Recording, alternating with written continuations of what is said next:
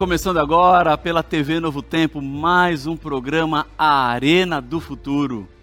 Que alegria poder te receber para juntos estudarmos a palavra do Senhor. O nome do programa explica a razão pela qual eu estou aqui. É Arena porque estudamos a Bíblia e do futuro porque vamos para as profecias, para entender e compreender aquilo que Deus nos deixou para os últimos dias da história da humanidade.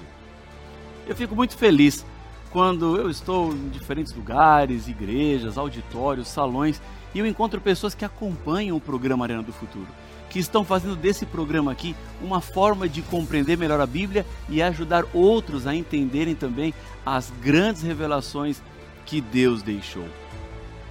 O tema de hoje vai falar sobre o império do anticristo. É isso mesmo. O que é esse anticristo?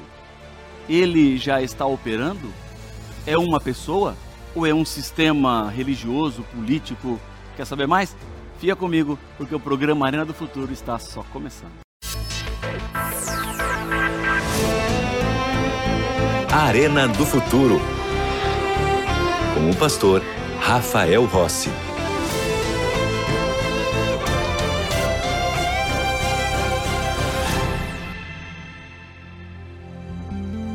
Já estamos de volta com o programa A Arena do Futuro e eu sempre tenho um convite especial para você, que é ser parte da melhor e maior escola bíblica do mundo. São milhares, já passamos de milhão de alunos que recebem estudos bíblicos aqui da Novo Tempo.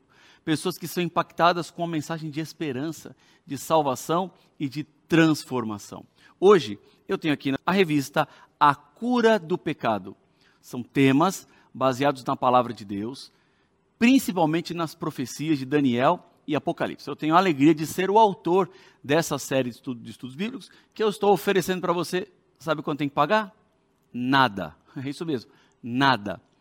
Tem pessoas que às vezes perguntam assim, pastor, eh, se eu pedir esse estudo aí, depois vai vir um boleto para eu pagar? Não, não vai boleto nenhum, porque aqui na Novo Tempo nós temos o apoio dos anjos da esperança quando eu estou pregando aqui, eu não estou sozinho, porque os anjos da esperança estão comigo. Eles vão me, vão me apoiando, vão me dando a estrutura, a, os meios, a forma de continuarmos levando esperança.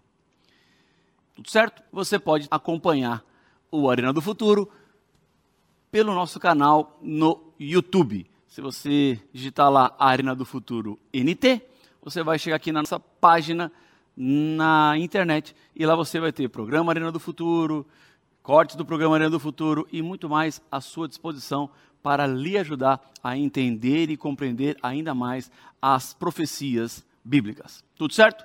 Se você não é inscrito, seja inscrito. Se não é aluno da escola bíblica, seja aluno da escola bíblica e é muito bom ter você conosco, aprendendo mais sobre o amor do Senhor. Vamos ao tema de hoje, porque o tema de hoje vai falar sobre o império do anticristo.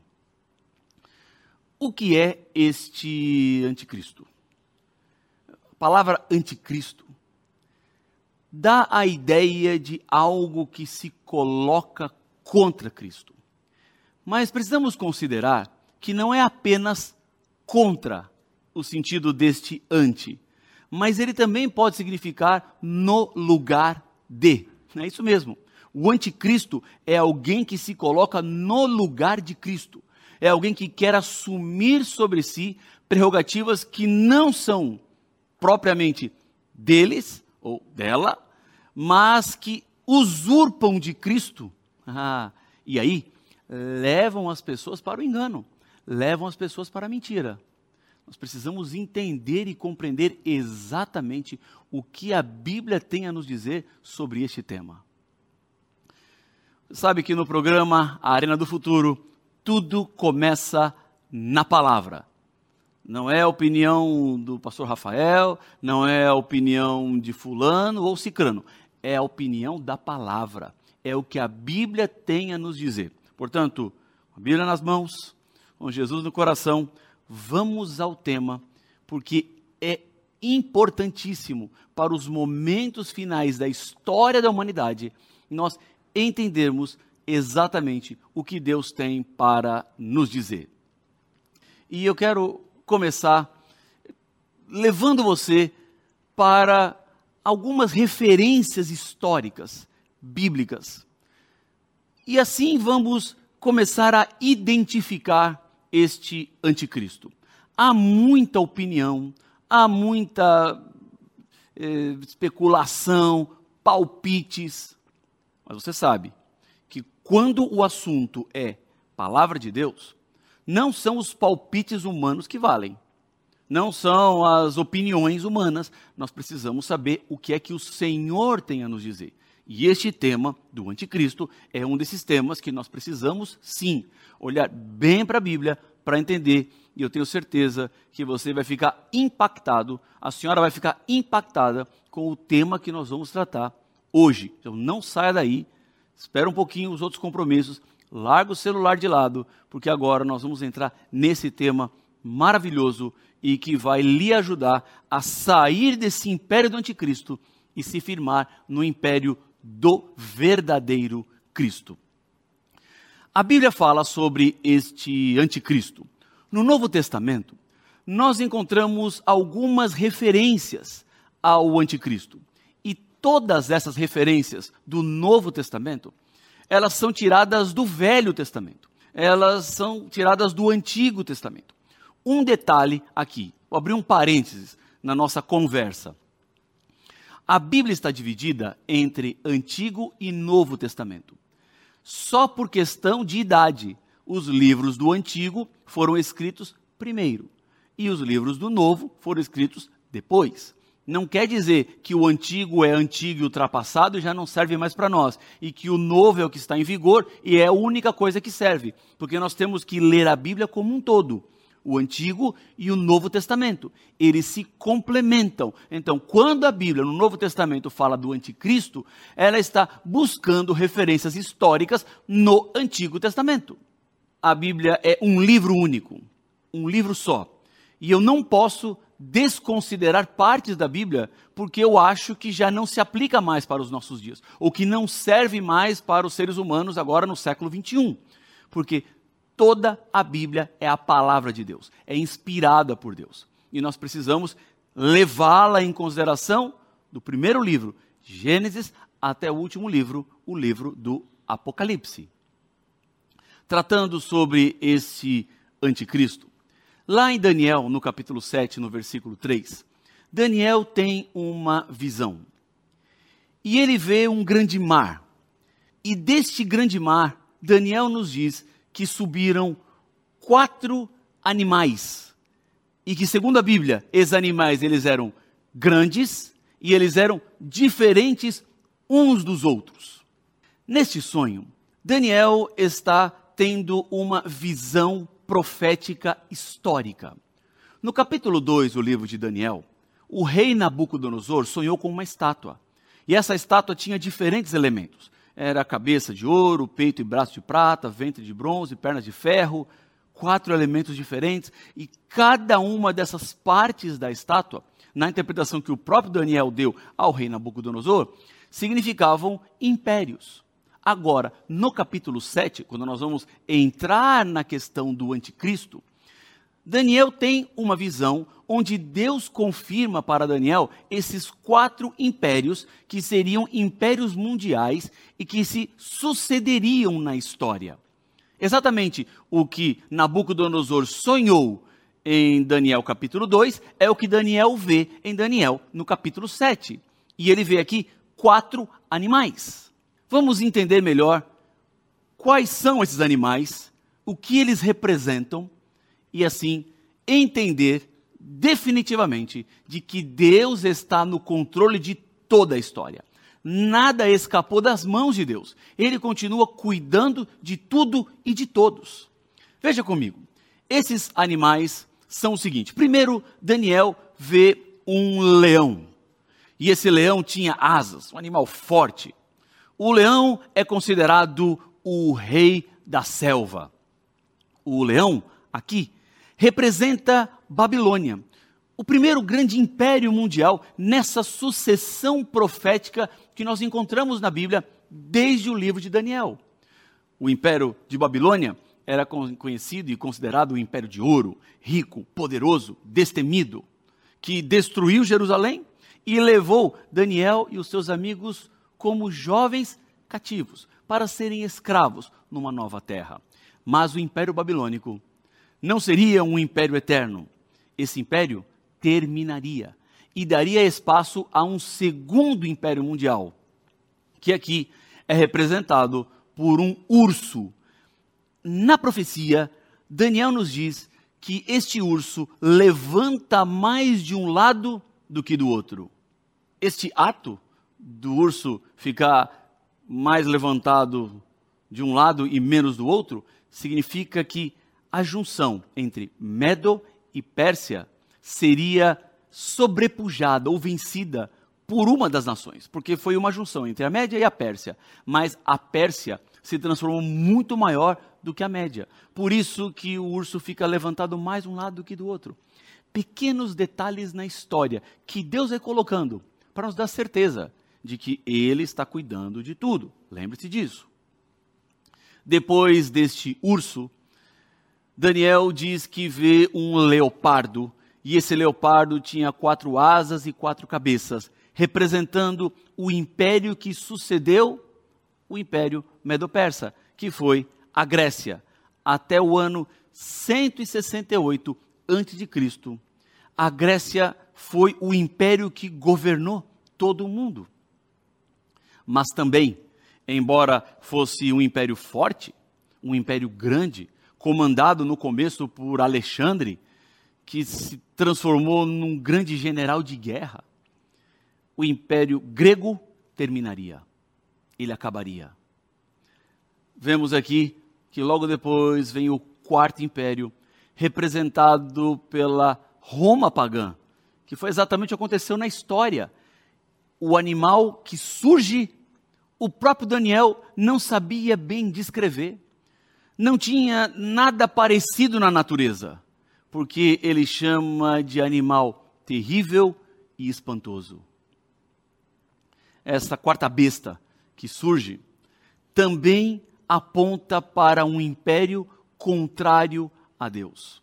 Todos esses sempre se levantaram no cenário mundial e perseguiram o povo de Deus. Não aliviaram para aqueles que queriam ser fiéis. O que eles podiam fazer para levar as pessoas ao abandono da verdade era feito. O que era possível ser feito para levar as pessoas a desistirem do caminho de Deus era feito. Mas Deus sempre cuidou do seu povo. Deus sempre cuidou daqueles que decidem caminhar pelos caminhos que ele trilhou, que ele deixou, que ele orientou. Nesses quatro impérios, vemos como Deus está acima de tudo e sabe o que está acontecendo. Ele sabe o que está acontecendo com você agora. Ele sabe se você está desempregado, ele sabe se a senhora acabou de sofrer uma agressão dentro de casa, seu marido lhe bateu, ele sabe se você não está conseguindo manter os seus estudos, ele sabe se você está triste porque alguém quebrou a fidelidade que tinha a você, lhe decepcionou, lhe traiu. Deus sabe todas as coisas. Nada escapa das mãos de Deus. Agora, se Deus vê e sabe que você está sofrendo, não tenha nenhuma dúvida, porque Ele se compadece de você. Ele está aí do seu lado. Ele anda com você no meio dos problemas, no meio das turbulências. Deus não vira as costas e te abandona, mas Ele vai com você. Ele te dá as forças necessárias para você enfrentar. Portanto, não desista. Portanto, não abandone o Senhor continue sempre sendo fiel, fazendo a vontade dele, e o Senhor continuará para sempre do seu lado. Voltando aqui, nós vemos que esta quarta besta é a besta que mais chamou a atenção de Daniel, porque ela tem alguns elementos a mais que nós precisamos entender. Tem algumas características que nós precisamos considerar. Veja comigo, diz no verso 7 de Daniel, no capítulo 7, que este animal terrível e espantoso era diferente de todos os animais que apareceram antes dele. E ele tinha dez chifres. Essa é uma informação muito importante. Dez chifres. São dez, tá? Porque na Bíblia, nas profecias, não existe suposição, não existe eu acho, pode ser. Não, Deus acerta com o martelo na cabeça do prego. Deus não erra. É preciso. Quando Deus fala são dez chifres, é porque deste animal terrível e espantoso surgiriam outros dez. São os dez chifres, porque chifre representa poder, significa reino. Este império romano pagão, ele seria dividido. E é exatamente o que a profecia nos fala. Porque o Império Romano foi destruído por dez povos bárbaros que depois formaram as nações da Europa. Olhe na história. Não são onze, nem nove, são dez.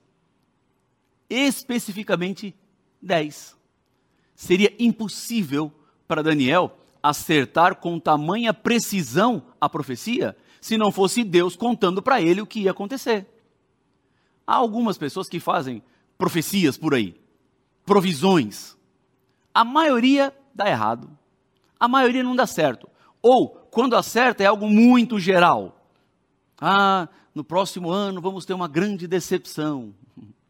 Ah, no próximo ano no esporte vamos ter uma grande surpresa.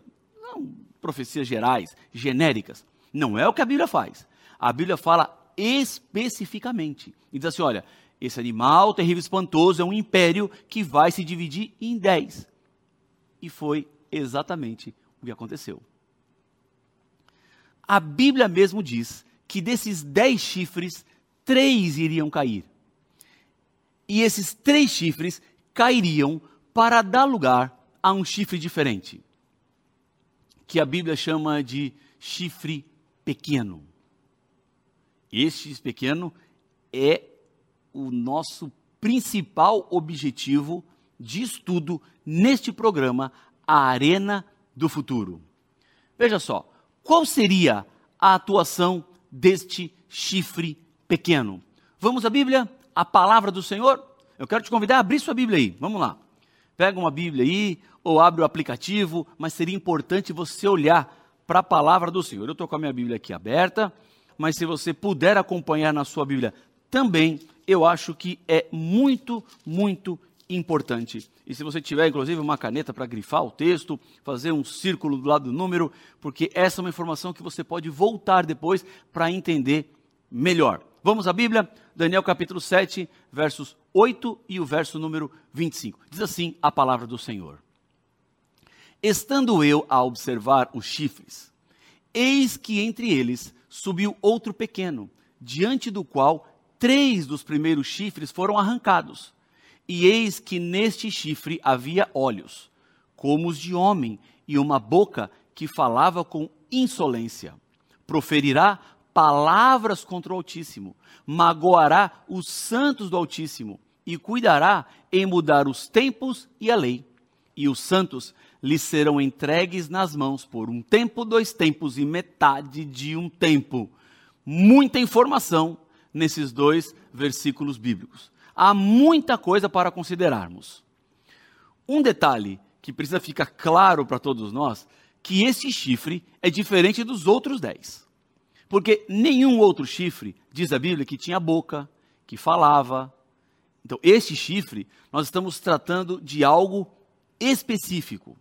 Neste chifre há algo pelo qual eu e você precisamos considerar de maneira diferenciada, porque Daniel descreve mais esse chifre pequeno, fala mais sobre ele, e ele tem uma atuação mais incisiva contra o povo de Deus. É nesse sentido que eu posso afirmar aqui claramente, sem medo de errar, este chifre pequeno é o anticristo é aquele que se coloca no lugar de Cristo e trabalha contra o povo de Cristo. Acabamos de ver que ele surge neste contexto do quarto animal do sonho, da visão que Daniel teve. A Bíblia me impressiona e me fascina, porque eu sei exatamente onde estamos, para onde vamos e como vamos. Na Bíblia, estão para todos nós as claras orientações que servirão de proteção nos momentos finais da história. Olhando para todas essas descrições, fica evidente que a atuação desse chifre pequeno seria para atacar as leis de Deus e lutar contra o povo de Deus. E a pergunta é: quem é que faz isso? Quem é que está lutando hoje contra o povo de Deus? Quem é que está mexendo na lei de Deus? Quem é que está levando as pessoas a adorarem um Deus que não é o Deus verdadeiro da Bíblia? Ou a viverem uma vida neste mundo contrária à vontade de Deus, desobedecendo aquilo que Deus estabeleceu como seus mandamentos? Deus é o Criador. Ele sabe o que é melhor para mim e sabe o que é melhor para você. E a lei de Deus tem essa característica. A lei de Deus é para a nossa proteção. É para que eu e você caminhemos com segurança, obedecendo a Deus e nos preparando para a eternidade, nos preparando para a volta de Cristo Jesus. Mas não é fácil, porque existe esse chifre pequeno. Existe este anticristo que está lutando contra nós. É verdade. Contra nós dois. Eu aqui, você aí, temos este poder que está com todo o seu empenho tentando nos tirar do caminho da salvação e nos levar para a perdição. Voltando aqui, nós vimos que o quarto animal representa o Império Romano este quarto animal, ele ganha força e poder. Mas não apenas no mundo político. Porque o Império Romano, ele assume características espirituais ou religiosas. Em determinado momento da história, com a conversão do imperador Constantino, a religião e a política se juntaram, mais ou menos ficando uma coisa só. E aí começa a entrar o grande problema, porque esse sistema que se junta política e religião cria então o cenário perfeito para a atuação ou a intervenção do anticristo. Lembre-se que o anticristo não é uma pessoa, não é um povo, mas é um sistema, é uma instituição. Quando eu falo do anticristo, eu não estou falando de especificamente alguém. Porque o anticristo é algo muito maior do que uma pessoa. É o que está em torno que leva as pessoas para mentira, tá? Que leva as pessoas para o engano. Que leva as pessoas para desobedecer a Bíblia, a palavra de Deus. Os olhos precisam estar bem abertos. Os ouvidos devem estar bem abertos. E além, o coração, tá? Porque é com o coração aberto que a gente vai entender e compreender exatamente o que Deus tem para nós. Mas vamos avançar um pouquinho mais.